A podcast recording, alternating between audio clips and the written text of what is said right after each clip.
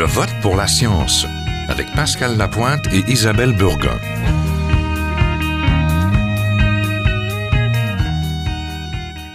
Cette semaine, les super infirmières, une solution aux maux du système de santé. Bonjour Isabelle. Bonjour Pascal. Alors, le système de santé québécois vit de nombreux changements depuis quelques mois, on en a parlé souvent ici. Parmi ces changements, les piliers que sont les infirmières, elles aussi voient leur, leur profession se modifier. Oui, c'est un métier difficile, peu valorisé, où celles qui l'exercent ne comptent ni leur temps ni leur dévouement. La carrière d'infirmière peut faire peur. On y associe généralement de grosses charges de travail et de nombreuses heures supplémentaires. Alors qu'attendre de la récente annonce Donner plus de pouvoir aux infirmières? Une bonne nouvelle ou un surcroît de travail pour des travailleuses déjà très très chargées? Ne risque-t-on pas avec les infirmières bachelières de créer deux classes de travailleuses? Bref, des questions qui sont multiples et c'est pour ça que nous en parlons aujourd'hui. Ce n'est pas une transformation qui vient de nulle part. Dès 2007, Philippe Couillard, qui était alors ministre de la Santé, avait réclamé une table de concertation sur la main-d'œuvre en soins infirmiers et les infirmières elles-mêmes réclamaient des changements. Oui, donner de plus de pouvoir aux infirmières est l'une des réclamations du milieu. Elles sont les premières au chevet des patients et si elles pouvaient poser des gestes, certaines urgences pourraient être régulées euh, différemment. Cela provient aussi d'un virage de santé. De nombreux soins sont traités en externe ou au CLSC, où il y a seulement un médecin de garde.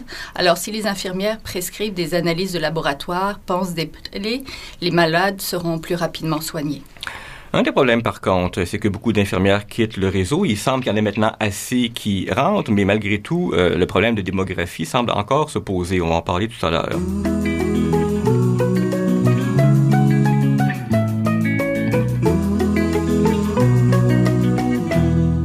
Donner de nouveaux pouvoirs aux infirmières, est-ce que c'est pas causer un surcroît de travail à celles qui sont déjà en place? Oui, c'est une bonne question. Les infirmières du réseau public font beaucoup d'heures supplémentaires. Ce nouveau rôle de bras droit du médecin ne s'opérera bien qu'avec la formation adéquate et aussi les effectifs suffisants.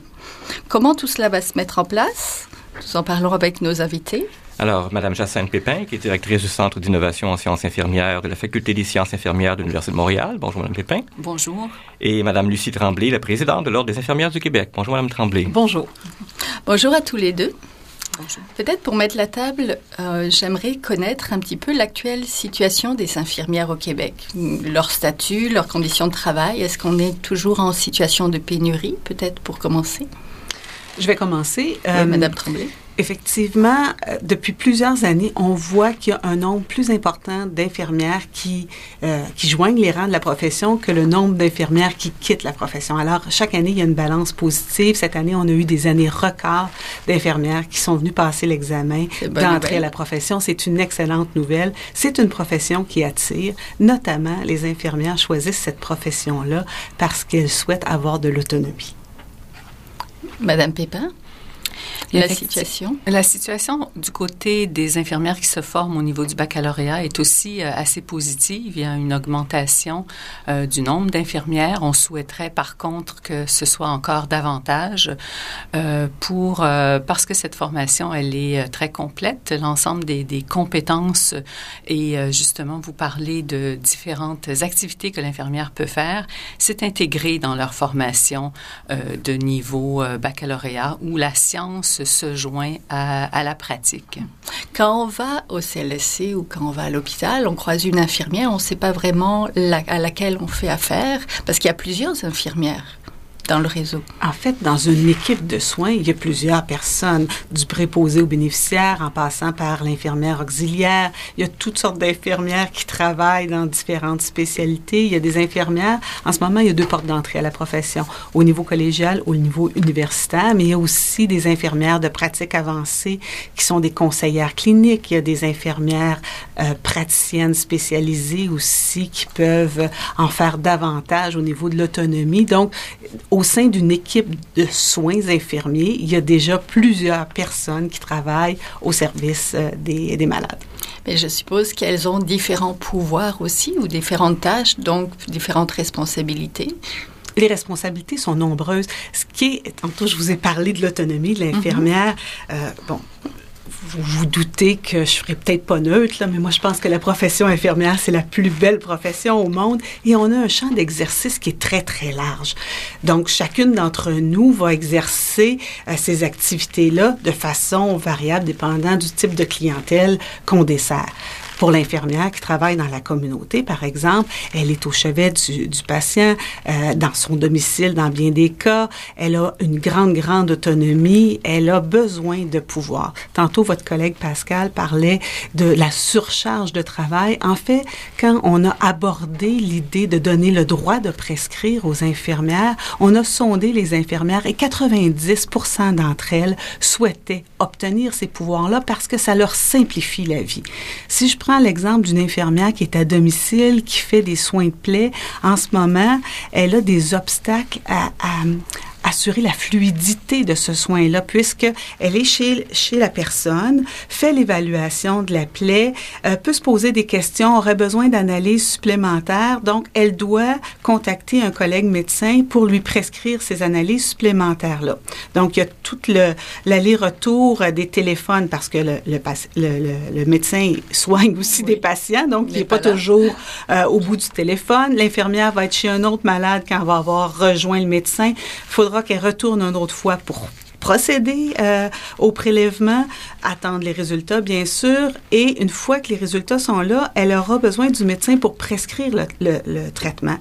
Ce que les infirmières auront comme, euh, comme nouvelle responsabilité, comme nouveau pouvoir, c'est qu'elles vont pouvoir faire ces analyses de laboratoire-là, elles vont pouvoir déterminer le, le, pansement qui s'impose. Et ça, c'est une situation gagnant, gagnant, gagnant.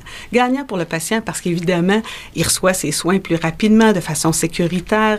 On évite une rupture de service. On évite aussi, dans certains cas, que le malade qui est vulnérable, qui est à domicile, ait besoin d'aller consulter soit en bureau euh, médical, soit à l'urgence. Donc, on lui facilite la vie. Pour l'infirmière, ça lui facilite le travail, puis elle peut se consacrer à davantage de, de malades.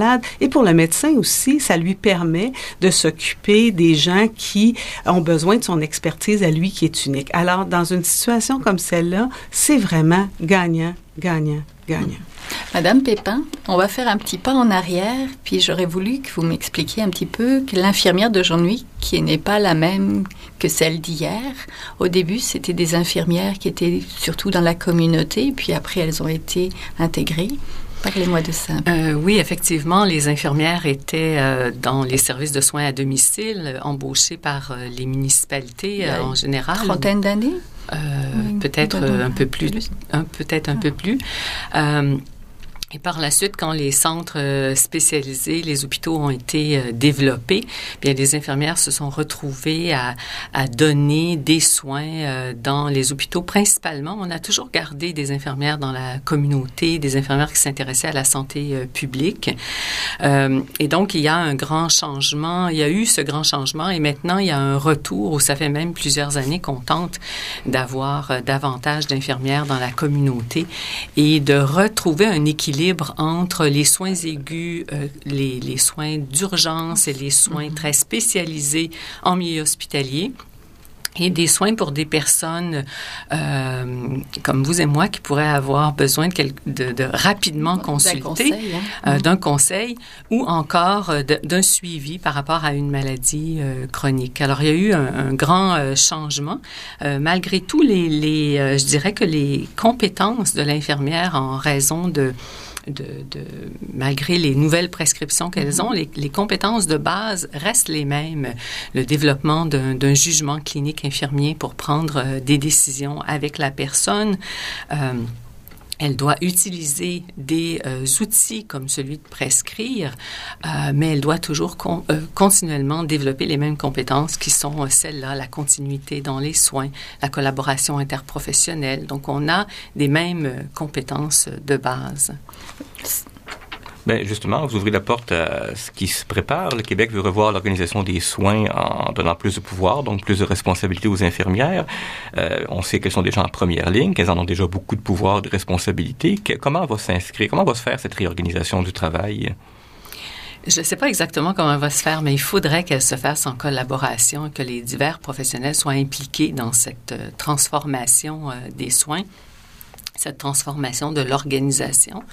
Et je crois que ce qui était mentionné plus tôt, c'est la bonne personne euh, à, la bonne place au bon moment, utiliser euh, la, la, professionnelle ou le professionnel euh, qui a la meilleure formation pour agir dans la situation euh, euh, clinique. Et je ne sais pas si, si vous voulez En fait, au niveau de l'Ordre des infirmières, on est présentement en train de travailler sur une prise de position sur la prestation sécuritaire des soins. Quelle sorte de balise on doit se donner justement pour avoir la bonne personne au bon endroit, au bon moment et en nombre suffisant pour répondre aux besoins de santé de la population?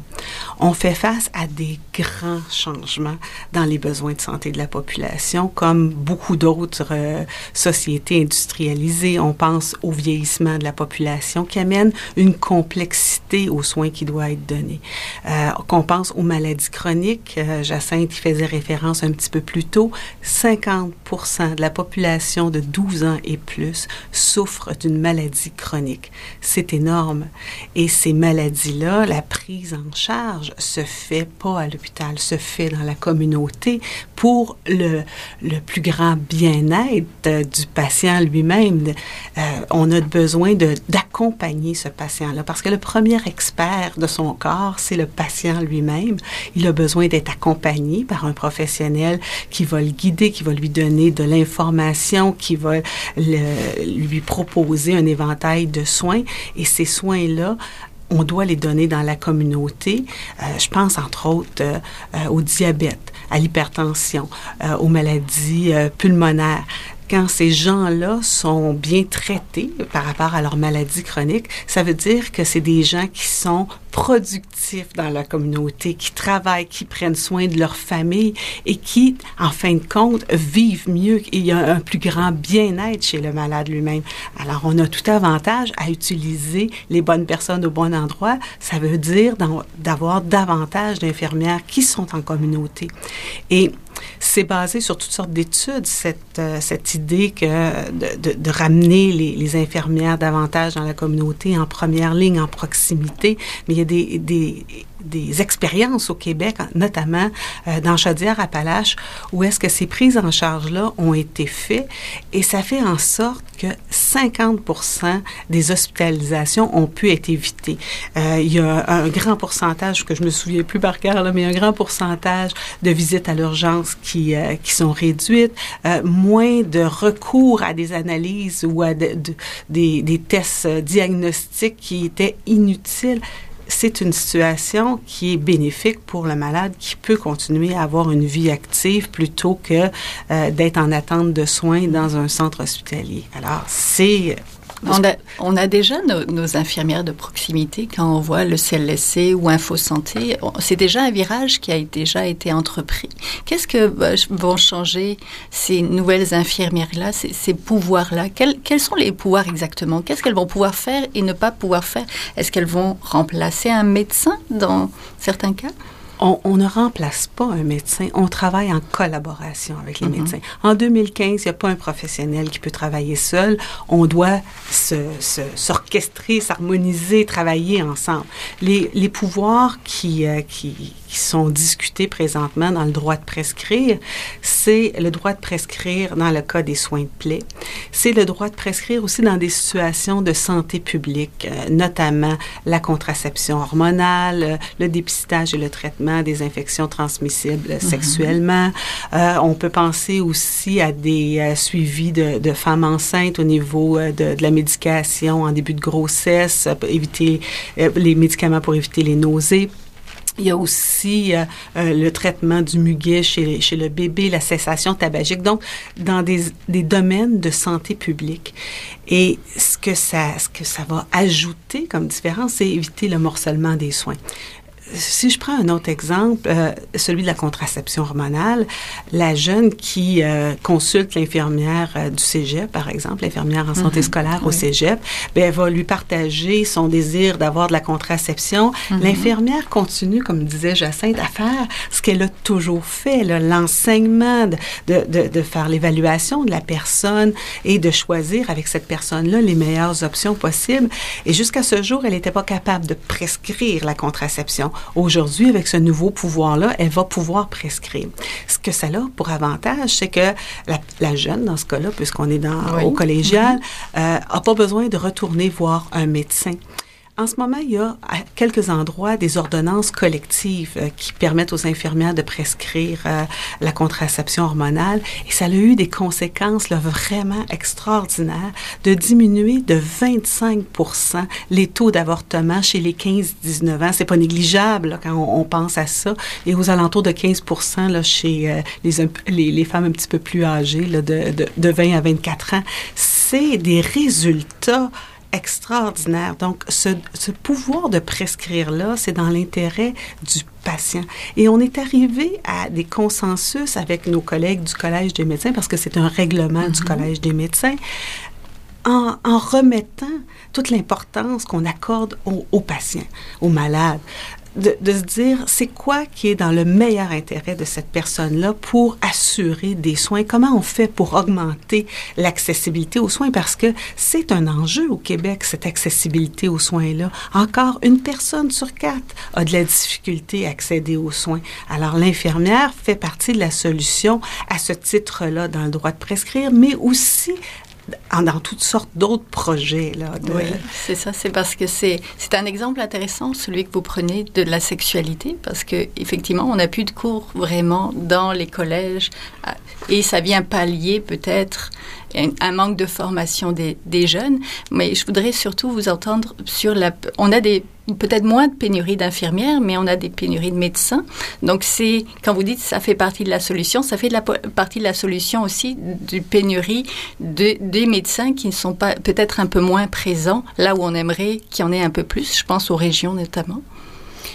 Je ne sais pas, à ce sujet-là, je dirais que le projet de règlement vise pas à, combler une pénurie de médecins. C'est pas dans cet esprit-là que c'est fait. Par contre, c'est vraiment l'accessibilité euh, pour les, les, jeunes, pour les, les, patients, les personnes, l'accessibilité à euh, des activités ou à, en fait avoir accès à une contraception euh, rapidement. Euh, on prévient des attentes, on prévient le fait que peut-être que la jeune va changer d'avis, va pas attendre. Et, oui, dans cet exemple-là. Dans cet exemple-là, on, on poursuit avec l'idée de l'accessibilité. Et ça permet à l'infirmière d'aller au bout de sa relation euh, de, suivi avec la jeune ou le jeune dans, le cas, euh, selon le cas. Donc, ça permet à l'infirmière de, compléter sa relation, euh, si on veut, avec la personne dans l'ensemble de ce qu'elle a à, réaliser.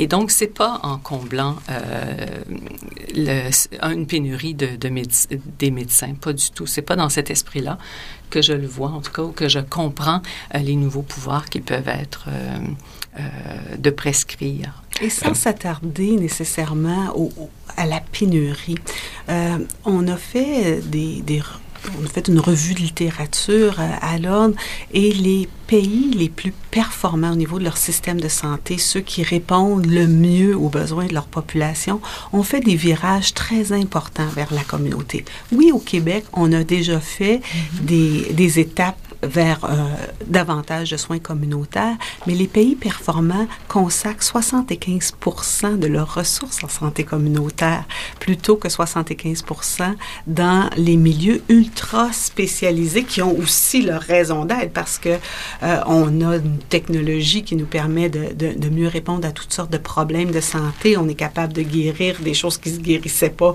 il y a quelques années à peine, mais quand on regarde les expériences mondiales, quand on fait ce virage-là vers la communauté, c'est là que les pays répondent le mieux aux besoins de leur population.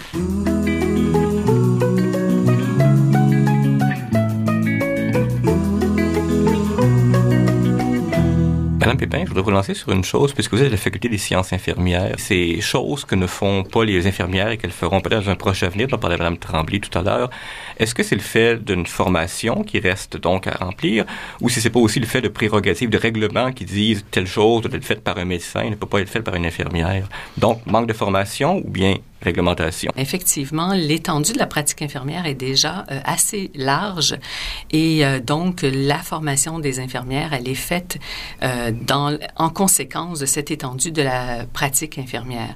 Donc nous, on forme les infirmières en, à développer leurs compétences à la faculté de sciences infirmières, donc selon une approche par compétences et où on veut développer comme je vous disais tantôt, le, jugement clinique, la continuité dans les soins, la collaboration interprofessionnelle, pour ne donner que, trois exemples ici. Et euh, on, va insérer, donc quand le, projet de règlement sera accepté, on insère comme des outils à travers euh, l'apprentissage à partir de situations cliniques. Comment les, infirmières pourraient insérer ce droit de prescrire. Donc, on les forme dans le cadre de situations euh, cliniques.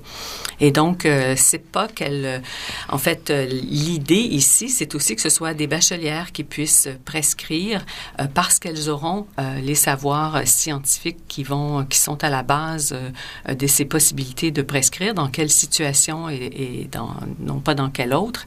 Et donc, c'est tout le développement des savoirs euh, en sciences infirmières comme dans d'autres disciplines de la santé. Euh, nos étudiantes sont formées à, ces nouveaux euh, savoirs. Madame Pépin, euh, vous êtes au Centre d'innovation en formation infirmière. Moi, j'aurais voulu aussi savoir un petit peu comment été appliquée la formation continue parce que là on parle d'un bassin, on parle de la relève, mais on parle aussi d'un bassin d'infirmières qui vont devoir faire ce virage-là et apprendre. Donc, est-ce qu'elles ont la possibilité, par exemple, est-ce qu'il y a des formations qui sont aussi pour celles qui sont en pratique, parce qu'on va pas leur dire attendez la prochaine la prochaine relève, elles sauront elles sauront faire. C'est à vous de faire maintenant à partir de l'automne.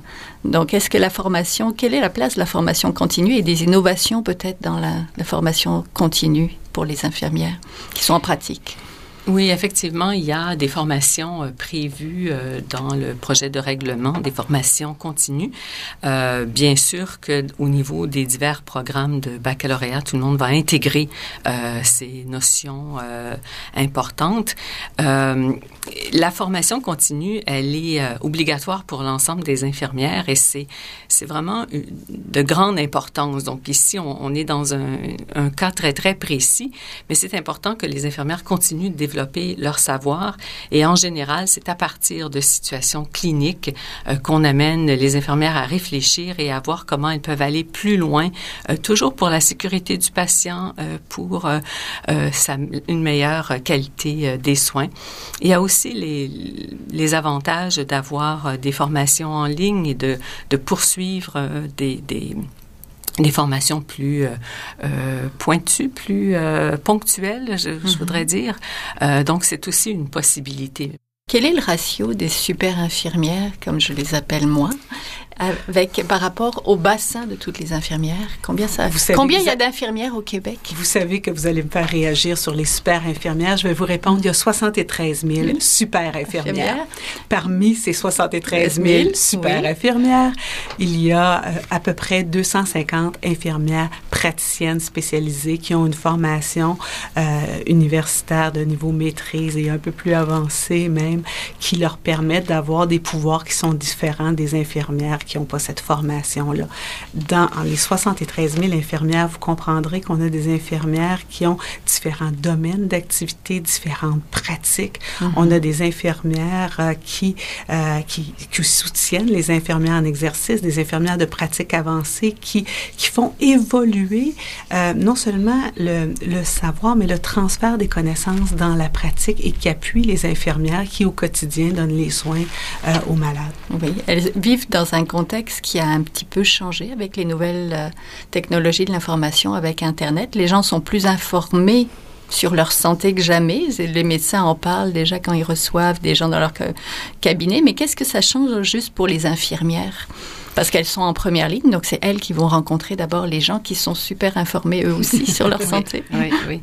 Euh, D'où euh, l'importance de d'avoir beaucoup de connaissances et de savoir comment utiliser euh, les connaissances existantes dans les divers euh, médias. Euh, donc, beaucoup la formation à comment reconnaître ce qui est un résultat probant dans la recherche. Alors, on forme les infirmières à aller chercher dans les banques de données euh, et euh, identifier, être capable de, de, reconnaître ce qui est solide, ce qui a été fait à partir de, de, la recherche et pouvoir donner les bonnes informations aux patients ou les guider. Euh, quels sont les sites les plus euh, plus sécuritaires, si on veut, et les sites les moins euh, moins approprié, moins fiable, mm-hmm. peut-être. Et euh, dans le cadre de la formation, les étudiants utilisent les technologies pour apprendre dans le cadre du programme. Alors déjà, elles sont euh, habilotées. Je parle au féminin toujours, mais on a à mm-hmm. peu près 15% d'étudiants euh, masculins. Donc, euh, les, les étudiants sont habilités à utiliser euh, euh, les banques de données et sont, sont habilités à utiliser, par exemple, des, un programme comme Studium. On a des, de l'assistanat dans le cadre de nos cours. Les étudiants, sur le plan de la technologie, sont très, très habiles sur ce plan-là. Je peux parler de la technologie aussi dans le cadre de de nos laboratoires de formation clinique. Je ne sais pas si ça, ça peut euh, être utile, mais euh, donc notre formation, elle est beaucoup autour de situations cliniques, euh, que ce soit sur papier pour discuter, mais on a aussi des laboratoires très avancés de haute fidélité où on, on, fait, on essaie de reproduire les situations cliniques dans les laboratoires et où les étudiants sont interpellés à intervenir dans cette situation-là. Donc la technologie, elle est utilisée dans euh, la formation comme telle, en plus d'être utile, utile pour euh, euh, soutenir le, le, patient. Pour répondre au patient finalement, oui. La, il y a la technologie, mais ça remplacera jamais l'expérience, l'expérience de terrain, parce que le métier, le beau, la belle carrière ou le beau métier d'infirmière, c'est aussi un, un métier d'expérience. Et plus on a l'expérience, plus on peut poser des diagnostics aussi. Premièrement, je dirais, les infirmières ne sont pas là pour poser des diagnostics. Mm -hmm. Mais effectivement, on ne peut pas euh, s'attendre dans n'importe quelle profession d'avoir la même, euh, la, la, même profondeur quand on est novice que quand on est une infirmière expérimentée. C'est sûr que tout au long de notre cheminement, on va aller se chercher davantage de, de, de connaissances, de faire justement ce transfert-là entre euh, la connaissance brute, comment on l'applique au niveau de la pratique, au niveau euh, du jugement clinique, plus l'exposition clinique est grande, plus on, on devient experte en quelque oui. sorte. L'exposition clinique, c'est l'expérience. Oui, euh... oui. oui, il y a environ euh, 30% euh, des programmes qui, euh, qui sont consacrés à des expériences cliniques euh, dans les différents milieux, que ce soit en milieu hospitalier ou en milieu communautaire. Alors, on était avec Jacinthe Pépin, la directrice du Centre d'innovation en formation infirmière de la Faculté des sciences infirmières de l'Université de Montréal, et Lucie Tremblay, la présidente de l'Ordre des infirmières du Québec. C'était Je vote pour la science, l'émission où la science et la politique se rencontrent, une production de l'agence Science Presse et de Radio VM. À la régie Guy La France, vous pouvez réécouter l'émission sur notre site internet à www.sciencepresse.qc.ca. On va aussi mettre des liens vers ce qui a été discuté aujourd'hui. Et vous pouvez nous suivre sur Twitter à JVPLS. À la semaine prochaine. Jin Jiahua est un chercheur typique de ceux pour qui les progrès de la bioinformatique ont préséance.